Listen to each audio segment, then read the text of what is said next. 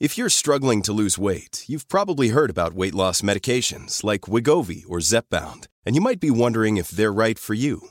Meet PlushCare, a leading telehealth provider with doctors who are there for you day and night to partner with you in your weight loss journey.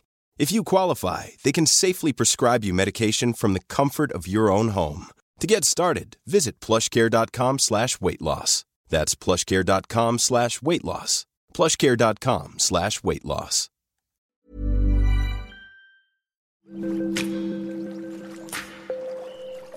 Aderezo presenta Qué sabroso con Gerardo León.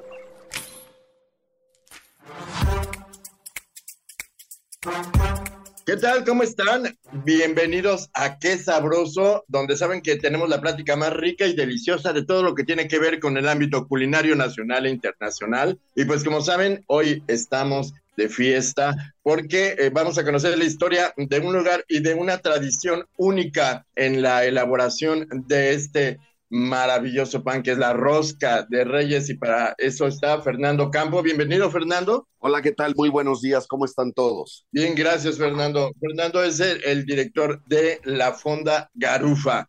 Fonda Garufa que se instala en la Colonia Condesa hace más de 20 años y que pues bueno, fueron los primeros que iniciaron con esta tradición mexicana que le dieron su toque único a la rosca de Reyes. Mira, la, la historia de esta costra de azúcar tipo concha, aunque hay gente que piensa que es una concha, pero no lo es, es que la biznaga es un cacto que está en peligro de extinción y es el que nos entrega la, el acitrón. Así que optamos por eliminar el acitrón en nuestra rosca y la fruta caramelizada que se vende en el mercado está ya digamos, muy fea, ¿no? Con unos colores hipersintéticos. Y viendo esto, decidimos cubrir el completo de la roncha con una costra de azúcar.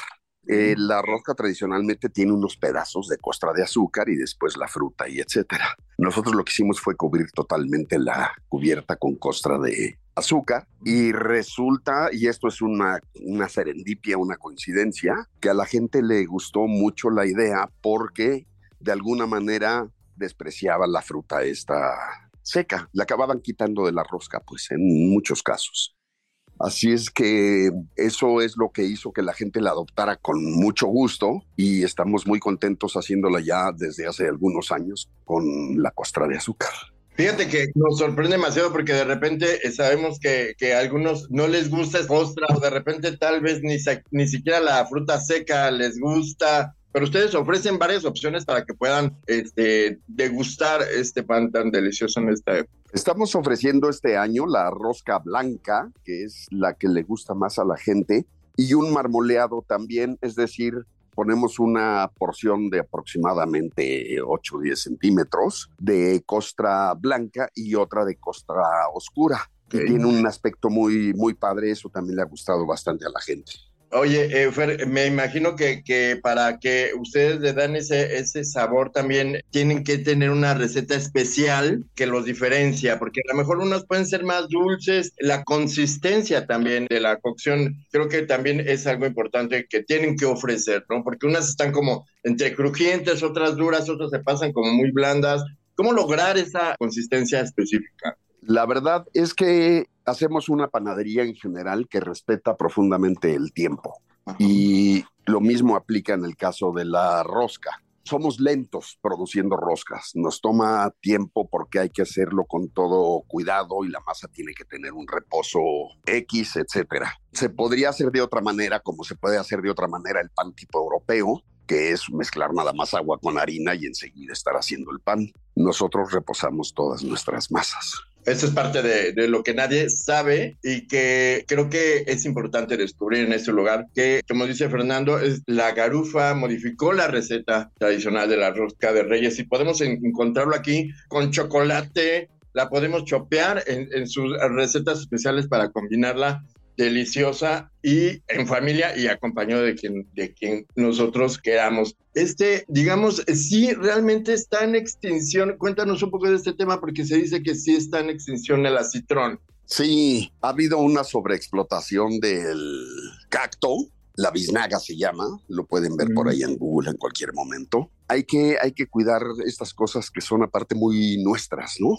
Por eso fue que optamos por, por eliminar el, el acitrón de nuestra rosca. Y te digo, como es una coincidencia afortunada porque lo hicimos con una idea original, sin militar y sin querer dar discurso sobre el asunto. Y el hecho de haber pasado a la costra de rosca fue muy bien recibido por la gente y es, es un, una historia afortunada de la cubierta de nuestra rosca. Así es. Esta costra me imagino que lleva también una receta aparte, ¿no? Esta costra, pues es, es, es elaborado porque hay que hacerlo a mano. Ajá. Tú mezclas el azúcar y demás, y entonces lo que haces es que pones un montoncito en la mesa y lo extiendes con la parte pegada a la muñeca de la palma de la mano. Tiene su, su parte artesanal. Es más complicado hacer nuestra rosca que, que la otra que nada más le estás poniendo frutos en, encima. Pero insisto, el resultado ha sido muy bien acogido por la gente. Es una mezcla de vainilla, azúcar y huevo. Así es. El horneado que dices, obviamente el tiempo de espera de reposo de la masa, pues es eh, previo al, al horneado, ¿no? Sí, es este. Tenemos, tenemos en otro tipo de pan casos en que el- la masa se reposa hasta siete días antes de hacer el pan. Porque el, el- finalmente el rollo de una buena panadería tradicional es de paciencia, es de tiempo, es de respeto. Y bueno, déjenme decirles que, como saben, pues esta es una tradición que llegó a México con la conquista y según la creencia cristiana representa el amor eterno de Dios por su forma circular. Así es la historia de la rosca de reyes. Y pues bueno, en realidad la tradición continúa y ustedes eh, también, eh, como con el pan de muerto, Fonda Garufa creo que también promueve estos sabores únicos que pueden eh, probarnos aquí en la, en la colonia Condesa. Y cuéntanos un poco, Fernando, de la historia de este feudo, de este lugar. Fue uno de los primeros que llegó a la colonia Condesa y se instaló para, pues no solo con sus panes, sino con sus chocolates, sino con toda la carta que ofrece, que es bastante amplia. Nosotros abrimos el restaurante el 5 de febrero de 1992. No había restaurantes, salvo algunos pocos como el CEPS. Estaba por ahí algunas cantinas, era básicamente lo que había en la, en la Condesa, cantinas. Pero si querías echarte una cena a gusto con un vinito y una pasta o algo así, pues tenías que salir de la, de la colonia. Tenías que ir este, a Reforma, a Polanco, qué sé yo. Y los tres socios que iniciamos este proyecto vivíamos en la Condesa. Y la idea un poco era justamente eso. Pongamos un lugar que nos permita quedarnos en la misma colonia. Y así fue como empezamos en esta fecha que te mencioné. Es una historia romántica porque era muy, muy pequeño. Empezamos con una estufa de cuatro quemadores, con una freidora casera. Eh, la cocina se hizo en un cubo de luz con lámina acanalada y una manguera para recibir el agua cuando llovía. No nos cupo en ese espacio toda la cocina y entonces la parrilla la teníamos en medio del restaurante, digamos, pegado a tres mesas. Y eso creo que fue algo importante. Y éramos tres amigos que cocinábamos para otros amigos de, la misma condesa. Por eso decimos que cocinamos entre amigos para los amigos. Nosotros no nos pintamos las paredes con nuestras manos, etcétera. No teníamos dinero para poner un piso adecuado y pusimos una alfombra de uso rudo. En fin, es una historia así. Mesas de la cervecería, un solo refrigerador. Nuestro inventario de vinos era de tres botellas y las cosas empezaron a funcionar porque a la gente le fue gustando este rollo informal, cómodo. Y eh, hoy por hoy somos, digamos que cinco veces lo que, lo que era el restaurante cuando abrimos. Claro, es increíble esta historia. Y si me lo permites, eh, mi estimado Fernando, voy a decir yo, porque yo ya tengo apuntada la receta de la rosca que ustedes hacen, y así que pues lo vamos a decir a nuestros lectores para que la puedan hacer en casa. Y bueno, de acuerdo a- al panadero de, eh, Fonda Garufa, que nos eh, compartió estos ingredientes, se debe llevar a cabo la preparación de cinco huevos completos, 7 yemas de huevo, 350 gramos de azúcar, 20 gramos de levadura, 10 gramos de sal, 300 gramos de mantequilla, 20 mililitros de azar, que era lo que estábamos hablando, y 200 mililitros de leche. El procedimiento es muy fácil, es poner en la batidora industrial la harina, levadura y mantequilla mezclar hasta que se incorporen todos los ingredientes, añadir los huevos, sal, azar y la leche, volver a mezclar hasta que se incorporen. Por último, añadir el azúcar y seguir mezclando. Ya que quede una masa homogénea, dejar reposar en el refrigerador por dos horas, amasar y colocar los muñecos de plástico que representan al niño Dios y darle la forma circular con las manos. Hornear a 150 grados por 25 minutos, si el tamaño es grande. Sacar del horno, barnizar con huevo y bañarla con azúcar y a disfrutar acompañada de chocolate caliente. Si me equivoqué, Fer, tú dime, pero creo que es lo correcto, ¿no? Me gustaría que lo hicieras tú mismo hoy y que me invites en la noche a comer un pedazo de tu rosca. Me parece muy bien, pero creo que digo, estamos correctos en la receta. Obviamente disfrutarla en Fonda Garuja podría ser una opción, o si no en casa ya saben la receta, háganla a tiempo, vayan ahora a comprar todos los ingredientes porque les aseguro que esta, esta rosca es única. Y Fer, ¿algo más que quieras agregar? Cuéntanos, invita a todos a probar estos, este menú, esto, eh, todo lo que existe ahí en este lugar tan especial. Bueno, quiero agregar algo en relación a la rosca y es que conserven su muñeco, su niño Dios, tiene muchos nombres este, este personaje que está incluido dentro de la rosca, que lo conserven y nos visiten el día de la Candelaria para que les demos su tamal. Oye, cuéntanos, es un tema muy importante, lo de los tamales, y que sabemos que también los preparan delicioso. Hacemos unos tamales en casa y para ese día nuestra producción es, es mucho mayor. Para la gente que llegue con su niño Dios o muñeco, a reclamar su tamal que felizmente lo hemos preparado para, para recibirlos nuevamente en casa.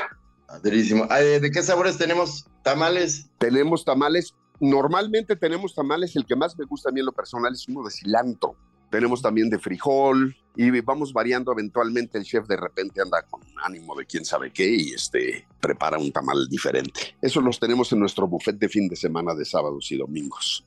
Ah, pues tanto en Condesa como en Del Valle, porque tenemos otro lugar en Colonia del Valle, en Heriberto Frías y Matías Romero.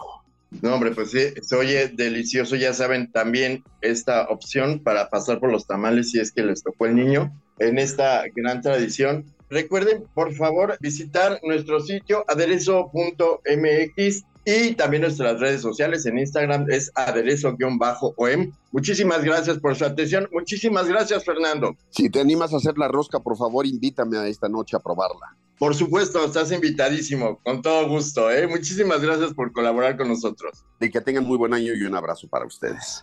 Un abrazo, muchísimas gracias.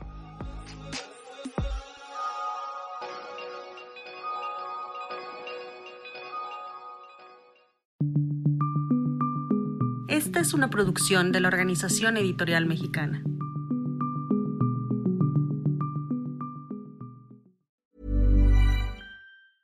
Hey, it's Paige DeSorbo from Giggly Squad. High quality fashion without the price tag. Say hello to Quince. I'm snagging high-end essentials like cozy cashmere sweaters, sleek leather jackets, fine jewelry, and so much more. With Quince being 50 to 80% less than similar brands and they partner with factories that prioritize safe ethical and responsible manufacturing. I love that. Luxury quality within reach. Go to quince.com slash style to get free shipping and 365 day returns on your next order. quince.com slash style